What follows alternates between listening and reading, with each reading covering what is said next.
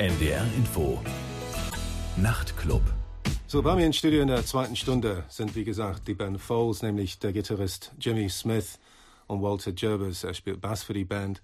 Und sie kommen beide gleich zu Wort. Erstmal Musik von ihrem Debütalbum Antidotes von 2008. Das scheint irgendwie ewig her gewesen zu sein, dass sie ihr Debütalbum veröffentlicht haben, aber so lange ist es in Wirklichkeit doch nicht her. Antidotes hieß das Album und hier ist jetzt Red Sox Poogie. Red Sox Poogie von Foles von ihrem Debütalbum Antidotes 2008. Bei mir im Studio sind Jimmy und Walter von der Band. Hi. Hey. Hi. Glad you could make it, despite the, the snow chaos. Yeah. But you're not perturbed by the snow chaos, No, no, evidently. we are, we are still, yeah, still going. Still functioning, yeah. Yeah. Well, because it's good to know actually are still functioning, and you're obviously really doing well for yourselves now, three albums in. And I'm doing my research on you. It, it wasn't an overnight success really for you because you were all in different bands, weren't you, before you actually started off? Yeah. And you paid your dues with, with these other bands, didn't you? Yeah. Well, I mean, yeah, I mean, Yannis and Jack were in a band uh, called the Edmund, Fitz- Edmund Fitzgerald. And then me and Walter were in a school band called Face Meets Grill, which was um, not quite as critically aimed as the other one. But um, we, we played a number of shows. But um, And then Fol- we had Foals sort of Mark 1 before Edwin joined. So we had about a year of Foals where we were touring, just touring the UK, playing to nobody.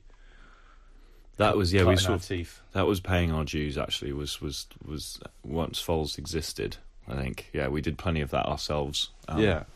Okay. yeah. Ja, also der Erfolg kam für die Band nicht unbedingt über Nacht, weil diese Band Foles ging eigentlich aus zwei anderen Bands hervor.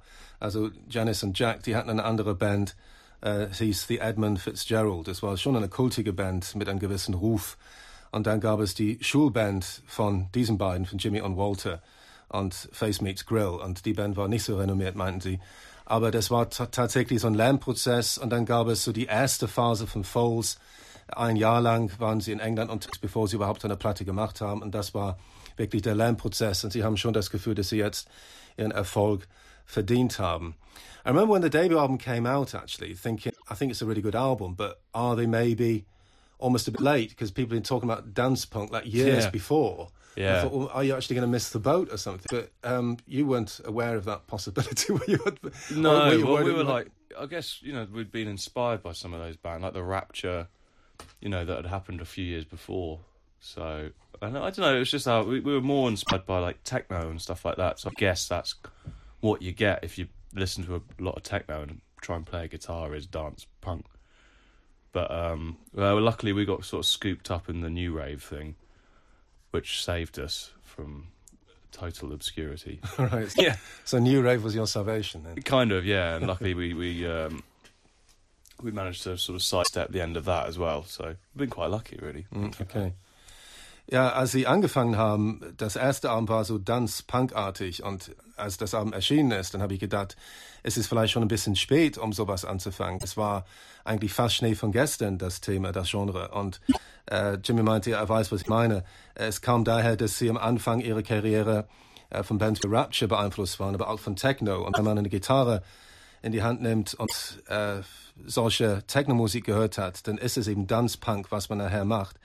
Aber die sind im Prinzip gerettet worden von New Rave, weil das war dann nachher doch die nächste Phase sozusagen in Großbritannien und äh, sind dadurch etwas renommierter geworden, aber sind trotzdem nicht wirklich in diesen Topf komplett geworfen worden und trotzdem eine eigene Identität aufbauen.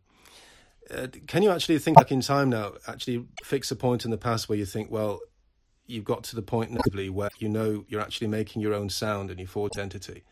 Can you actually think back to it just like a gradual process? You can't really reconstruct the way it was. Um, well, it's, I mean, it's always a gradual process, I think. But I mean, right back, I mean, the, the very beginning, you know, like I said, like the Foals Mark One was pretty individual sounding. Like it didn't sound like anything else I'd ever heard. So then when we when we started again, I think we already we already had that in mind to like try try and stand out a little bit. But we wanted to do it with a bit more fun involved. So hence like the dance beats and the more sort of disco orientate stuff and the techno, you know. So I think we we had like probably back then more of a more of a blueprint for what we wanted to sound like than we do now. Okay. Kind of set the wheels in motion back then and then let them kind of roll freely. Okay. Ja, es, ähm, Jimmy meinte, dass als sie angefangen haben, ganz am Anfang, dann war es relativ schräg, was sie gemacht haben. Und es war ziemlich abgefahren. Und äh, dann auf einmal haben sie bemerkt, dass sie es Sound ein bisschen salonfähiger machen wollten. Und äh, sie haben schon daran gearbeitet, dass äh, Sound etwas verbindlicher wird. Und dadurch kam dann also die ganzen Beats und die ganzen so, so tanzbare, das tanzbare Potenzial quasi entdeckt das sie ausgebaut haben. Und als sie angefangen haben, war es schon so eine bewusste Haltung eigentlich, einen bestimmten Sound anzustreben. Und äh, das war schon ganz bewusst so fast kalkuliert. Und das ist im, im, im, Kontrast zu jetzt, wo es jetzt eigentlich so natürlich entsteht. Also wo sie das Gefühl haben jetzt, dass sie eigentlich so ähm, sowas wie so eine eigenen, eigene Dynamik entwickelt haben. Und nun hören wir ein Stück von ihrem zweiten Album von 2010, Total Life Forever. Ist jetzt Foals mit Spanish Sahara. Spanish Sahara von ihrem zweiten Album, Total Life Forever von 2010. Do you think actually that when it came down to this album, people talk in terms like the difficult third album? Uh, maybe that wasn't the case at all because I don't think it sounds like a difficult third album. If anything, it sounds there's something quite almost relaxed about yeah. it. It sounds as if you're actually feeling very comfortable with yourselves. That's what it sounds yeah. like to me. I think it was well. You, you... Yeah, well, I think we've there's a confidence there now that you know we we know that we've learnt things over making two records before, and um, you know it's still new ground for us. That's the thing. We've, this is only album three. Is another way to look at it. Um, and every time we go into the studio, there's the the boundaries and the like the constraints in which we're working are very and with very different people. So um, I think this time round, um, with all those factors kind of involved, it was it was still um, you know s- sort of. Uh, ignoring the external pressure a lot and just relying on how we were feeling about the songs and of course like flood Moulder um and Moulder being um you know introduced like early in the writing process meant that by the time we hit the studio we knew that that things were going to work out, you know, well. It was always, always a struggle, but um, there was a confidence there, I suppose. Weren't you not a bit wary of working working with people like Flood and Alan Moulder because they're so no, so well known? They might actually take too much of a heavy-handed influence on, uh, on the uh, process. Well, I think from like because we, you know, we we sat down and talked to them, and I think even from that moment we knew that it was going to be okay. Like there wasn't, you mm. know, when people start really meddling with your music, then like, I think there's got to be ego involved, and I think they they don't really have any egos. I don't know, or they leave them outside the studio okay. and pick them up on the way home, kind of thing. Because it just felt like, and then we then we did a little bit of pre-production with them, so they were in the studio and they were like pretty hands-on with our stuff, but like always in a respectful way. Okay. So, yeah, there were no worries there really. Ja, also Sie meinten, dass Sie tatsächlich selbstbewusster klingen auf diesem Album. Es ist das dritte Album, man redet oft ganz gerne von dem schwierigen dritten Album. Aber das ist gar nicht der Fall. Und das haben Sie auch bestätigt, dass es gar nicht der Fall war. Im Gegenteil. Die fühlen sich richtig wohl jetzt in ihrer Haut und die können wirklich machen, was sie wollen. Und sie wissen, sie können es auch alles, was sie machen wollen. Sie können es alles effektiv umsetzen.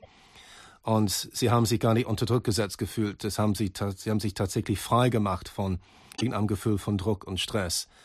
Äh, das Album entstand mit dem Produzenten Phil Molde, die natürlich sehr renommierte Produzenten sind. Und äh, sie meinten, dass sie eigentlich keine Angst hatten, mit solchen Menschen zusammenzuarbeiten, obwohl sie so bekannt sind. Also meine Befürchtung wäre vielleicht gewesen, dass solche Typen zu viel Einfluss nehmen wollen, weil sie zu dominant sein könnten. Aber sie meinten, das sei gar nicht der Fall gewesen. Sie seien sehr respektvoll mit der Band umgegangen und sie waren sehr zufrieden. Sie haben sogar vorher ein bisschen zusammen geprobt, ob das funktioniert. Und die waren zwar sehr tüchtig mit ihrer Arbeitsweise, aber haben sich nie so äh, eingemischt, was die eigentliche Kreativität betrifft. für sie letztendlich ausschlaggebend. So we're going to hear now Inhaler from the album, which is obviously a, a key track. Well, virtually starts the album, doesn't it? Yeah. And uh, I was a bit surprised. It sounds actually more aggressive than anything else on the album. So I was expecting when I actually heard it to begin, I thought well, the whole the album's going to get really aggressive. Instead, it actually it chills a bit, doesn't it, as the album goes on? But yeah, I mean, did it seem like um, in, in it kind of bit out of place or out of character with the rest of the album to you or not? Or? Uh, not really. I mean, there's like there are again like further on down the album. There's like Providence, which is which touches on some heaviness as well yeah, in the second half. Yeah. But like, no, I think it just. I mean, maybe like sonically it is a little bit out of place with the album, but I think that kind of sums up where we were coming from with this album. Like the the, the this kind of the free nature of how we wrote it and recorded it was to not limit stuff like that. So if, if we if a song ended up becoming that heavy, then we should allow it to be that heavy and and kind of thrive off the reaction it has with other songs. Like like my number, which I think comes straight after it, is a completely different sonic sounding song. You know, it's it's couldn't sound more different. So Right. we could like that. Okay. You know. Ja, also dieses Stück Inhaler, das wir gleich von dem Album hören, ist fast am Anfang des Albums, nach einem instrumentalen Einstieg, äh, geht es los mit Inhaler. Und es ist für die Verhältnisse des Albums schon relativ aggressiv. Und äh, Jimmy hat es auch bestätigt. Es gibt zwar ein anderes Stück, Providence, das auch ein bisschen heavier ist vom Feeling her, aber im Allgemeinen eine Tendenz gibt er mir recht. Aber er meinte, sie haben sich keine Sorgen darum gemacht, ob das vielleicht ein bisschen deplatziert wirken könnte, weil es einfach so dynamisch ist, andere Songs. Äh, sie meinten, das war wichtig für sie, dass sie ihre künstlerische Art einfach in ihrer Art freien Lauf lassen.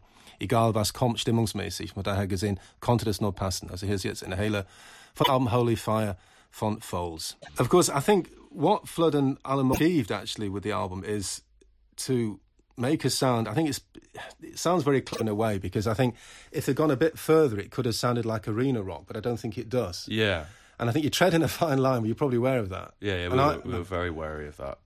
Like yeah, well, maybe you, maybe you took more influence on it than the producers. I don't know, but I think you know that you can easily tr- cross over that line or go too far. Yeah. And um, do you actually have to consciously hold back, or is it wasn't was that not likely to happen because of the nature of the personalities you are anyway? You think?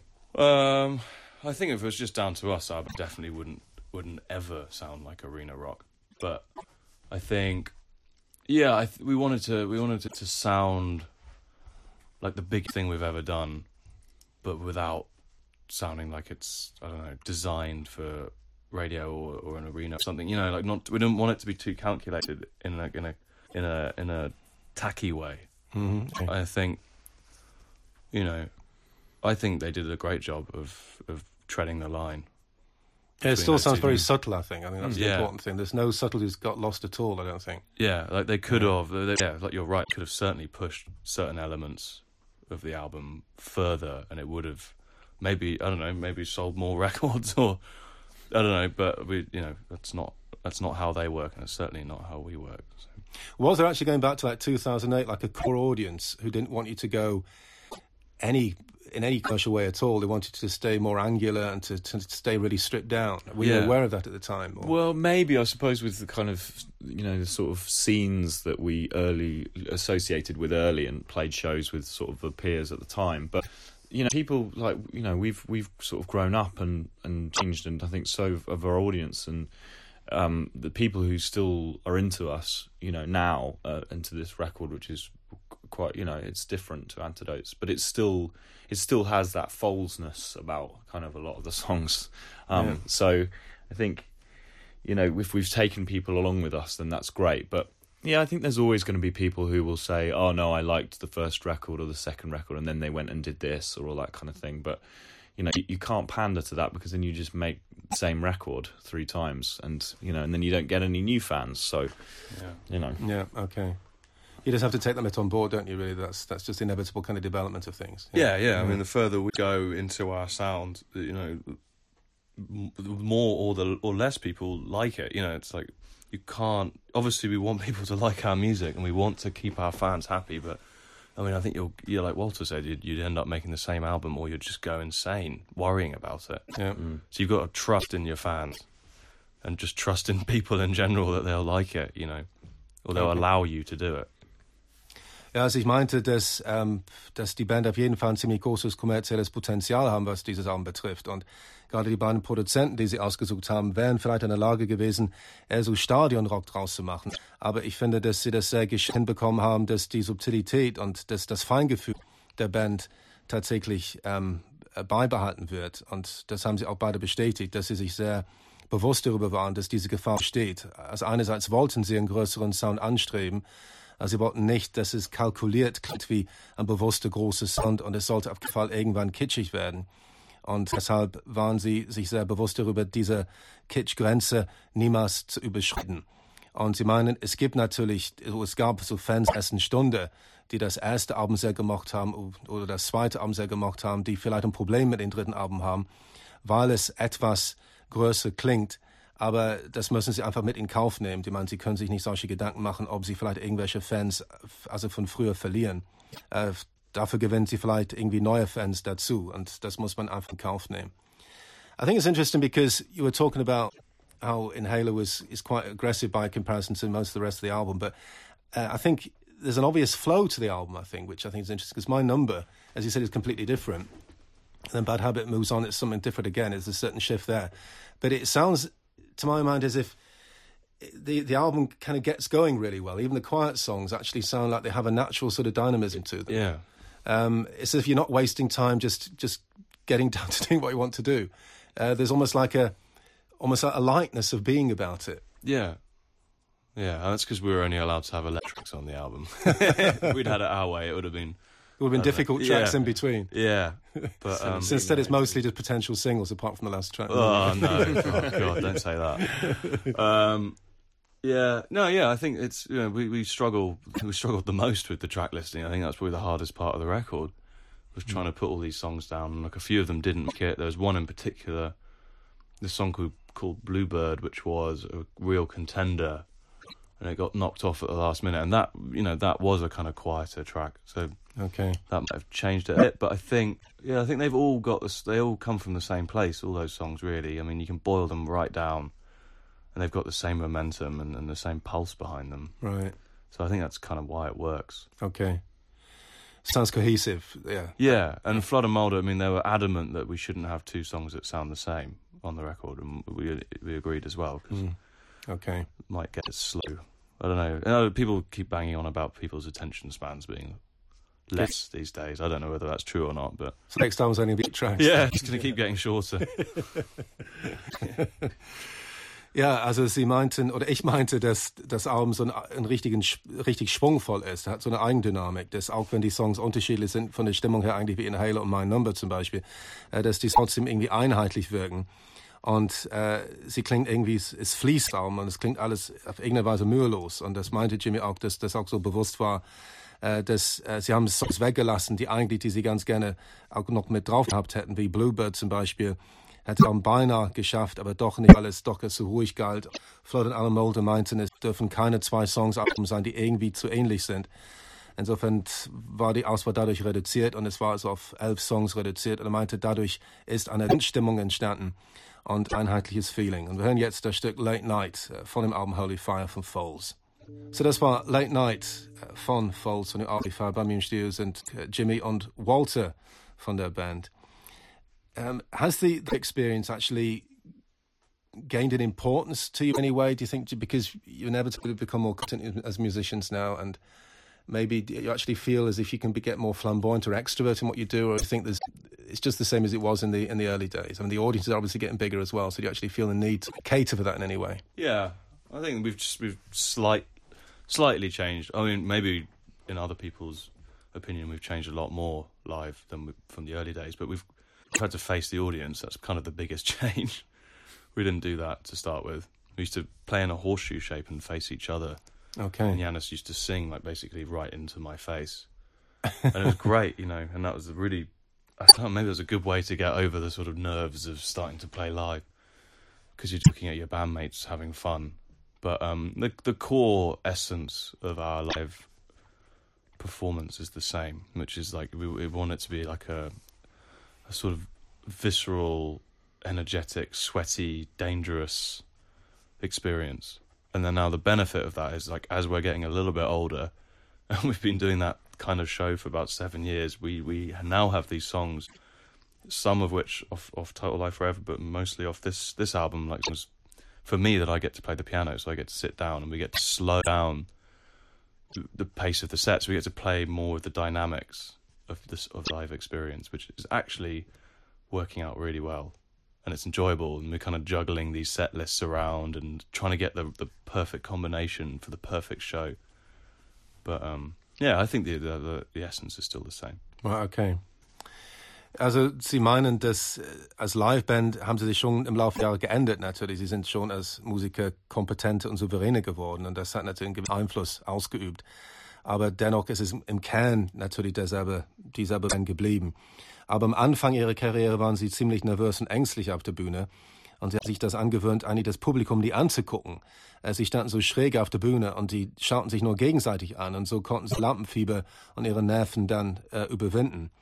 Aber das hat sich natürlich auch geändert. Das können sie sich nicht mehr leisten jetzt. Jetzt ist das Publikum viel zu groß und sie müssen so einen anständigen Kontakt Publikum herstellen. Und das können sie auch ganz mühelos machen. Aber es war schon immer ihr Ziel, äh, Jimmy meinte, energische und ziemlich gefährlicher Auftritt zu haben. Also das heißt, so, so, gewagt zu wirken und sehr dynamisch und irgendwie so extravagant. Und das, das war ihnen schon wichtig, dass, dass, dass es irgendwie, dass ein gewissen Biss rüberkam, dass das effektiv vermittelt wurde. Und das haben sie auch beibehalten. Es ist nur interessanter geworden, meint Jimmy, weil sie, die können auch mit den Verstimmungen der Band irgendwie spielen. Sie können es auch variieren. Also kommt dazu, heutzutage Piano zu spielen auf der Bühne und eine etwas ruhige Phase dann irgendwie einzusetzen. Und, äh, und das macht es letztendlich, was das Gesamtpaket betrifft, interessanter und spannender und einfach vielseitiger.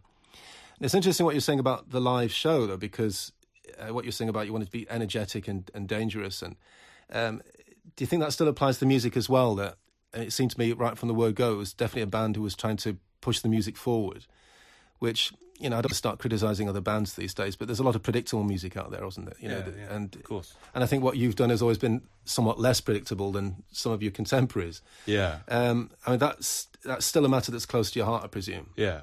Live and and in the studio. Definitely. Yeah. Well, you know, it's it's becoming more and more challenging for us as a band to operate as like a single unit. You know, not get affected by, you know, outside influences. Let's say, but um yeah, it's definitely the most important thing to us is to maintain our identity and and not have all our you know not be panel beaten into just being a smooth piece of metal. You know, we like our, our rough edges and our and our you know kinks here and there and stuff like that. And you know, we want to progress as a band naturally, like with our sound, and we want to we have to play bigger shows because the shows you know we have to put on we have lights now, you know, and lasers and things like that but I don't think any of that takes away from the original. You know, if, if, you, if there was a catastrophic technical failure at one of our shows, you know, and like all the lights go off, I think the show would still be pretty good because because we care enough about it yeah. to, to to keep it going. You know, we, we, quite simply, you know, the age old thing with our band, we want to make the best album we could possibly make, and we want to every time we play a show, we want to put everything we've got into it, whether it's good or bad you know, sometimes you can put a lot of bad energy into a show as well, but it's like we need that release and we need that comfort in knowing that we've given everything our all. And that level of energy is that not difficult to maintain? Yeah, it's, yeah. It, it's like you know we're noticing. You know we're, we're, a bit older now, have toured like this for a year and a half. Really, it, it just takes its toll a little bit, but it's worth it. I think because quite simply we're unhappy if we if we just stand there and we feel we don't put our all into it. It's also a great release at the end of the day. You know, when when you're doing it sort of like over a very long tour, you know that there's that point in the night where you just get to kind of cut loose a bit and you know get yeah. the blood flowing a bit, which is great, especially on long tours when you you know and there's a lot of traveling and stuff. It's actually probably better for us with that. There's you know we get a bit of a workout. Yeah, it's like cheap you know? therapy. Yeah, we get to get all this pent up anger and and love as well. You know we get to let it all out. And, it, it's sometimes, you know, sometimes it's a bit of a spectacle, and sometimes it goes spectacularly wrong. But that's all part of the, the process. Okay. Ja, also äh, Sie meinen, dass das Thema Innovation sehr wichtig für die Band ist, dass Sie das Gefühl haben, dass Sie das Horizont der Rockmusik irgendwie weiterentwickeln wollen und dass Sie das erweitern wollen. Und äh, Sie haben schon das Gefühl, dass das, was Sie machen, unberechenbar ist und irgendwie neu ist und es ist Ihnen sehr wichtig, auf diese Weise ähm, tatsächlich künstlich irgendwie neu und frisch zu bleiben. Aber Sie meinen auch, dass es auch schwierig ist, das auch aufrechtzuerhalten auf Dauer. Man braucht sehr viel Energie dafür und sehr viel Leidenschaft. Aber es, ist manchmal harte Arbeit, aber das ist immer eine sinnvolle Aufgabe. Und merken auch bei Konzerten, das, das klappt nicht immer alles hundertprozentig. Und sogar wenn irgendwas schiefgehen würde, äh, wie ganz schlimme technische Fehler, dass sie trotzdem das Gefühl haben, die Leute werden merken, dass das, was sie machen, mit Leidenschaft verbunden ist und mit Engagement. Und das ist für sie das oberste Gebot. Und wir hören jetzt das Stück Out of the Woods äh, von dem Album, gewöhnliches Stück äh, für das Radio eigentlich von der Band, von dem Album Holy Fire, Out of the Woods. Von, so it's, I mean, do you actually know, I mean, was it always clear to you right from the go that you were going to be particularly creative people and not just a run-of-the-mill sort of band? Were, were you aware of your own abilities in that respect, or was it? Did you kind of have? Were you just right at the very beginning, just quite pedestrian, and thought, well, we want to do something which is slightly more novel, uh, and w- let's work at it to try to try and and build up that creativity, or is it something which you just think- more or less inborn? I think because there's a certain man in the band called Yannis Philippakis, I think wherever he's involved, I don't think anything will be normal. Really, I mean, he's extraordinary. Like he's, you know, when I first joined the band, I'd never seen anything like it. You know, his guitar playing, his approach to music was definitely not normal. You know, it's almost like he's been he's been simplified in order for people to like be able to understand where he's coming from. You know, he's like. He's yeah, he's a very special musician. So you had to persuade him to stop playing math rock so intensely. I think after a while, I think he persuaded himself. but yeah, I don't know. Yeah, I mean, for me, I certainly I never envisioned. I, I I knew I was a creative person, but I didn't know. I like it's probably the same as what I never really saw myself like in a, in a successful band or like making music for a, a you know to live off. Uh, you know. And, and like my entire life revolving around music, it's incredible. It's what I always wanted, but I never actually thought it would, it would happen. And, and it turns out someone like Yannis is is the catalyst for that. okay, You No, anything that that happens around him is, is special. I think. okay. Ja, also Jimmy meinte, dass ähm, es ist gar nicht so selbstverständlich, findet er, dass äh, die Band es geschafft hat, so kreativ spannend zu sein, aber und äh, er meinte auf ganz demütige Weise eigentlich, dass es eigentlich hauptsächlich drehte, drehte sich um den Sänger und Gitarre Janis, der irgendwie so eine besondere Begabung hat, eigentlich, dass er so ungewöhnlich als Künstler, dass er die große Inspiration ist für die anderen in der Band. Und wenn er da ist, wenn er anwesend ist, dann kann musikalisch nie was Normales passieren. Und äh, als sie ihn kennengelernt haben, war es eigentlich sehr komplex, was er gespielt hat.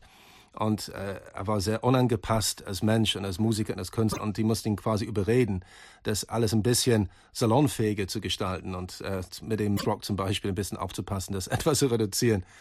Und ähm, gewisse Zugeständnisse zu machen, damit es ein bisschen massenkompatibel werden könnte, das, was sie machen. Und äh, Jimmy meinte, dass, äh, dass er sehr zu schätzen weiß, dass er das schafft, jetzt von Musik zu leben und dass er in diese außergewöhnlichen Bändern spielen kann. Okay, we're running out of time. Uh, to finish off, you'll have to choose between Milk and Stepson then. What do you reckon? Oh, that's a. Well, you choose. You're going to choose milk, aren't you? No, I think it should be stepson actually. Oh, okay. Yeah, yeah. Stepson. Okay, I and think it particular represents something that is quite, you know, is quite unique and very different to the rest of the tracks on the record. So Okay. I think it's important to hear that. The first time it's ever been played on the radio. Yeah, definitely yeah. the first time it's ever been played on the radio. Yeah, there you go. Well, that's, the that's the whole reason this show is here. You see. So, there we go. It's a Okay. world premiere of Stepson. Great. So, it's ist möglicherweise das erste Mal, dass dieses Lied im Radio überhaupt gespielt wurde. Das erste Mal, also global gesehen, nur bei uns hier beim NDR. Stepson von dem Ali Fahrt zum Schluss. Well, thanks very much for talking to me anyway. I Thanks appreciate having it. us. Thank you for having us. Okay, have a good time tonight. Will okay. do. So, das war der Nachtclub mit Paul Basco. Meine Studiogäste waren Jimmy und Walter von Foles. Ich wünsche euch eine gute Nacht. NDR Info Nachrichten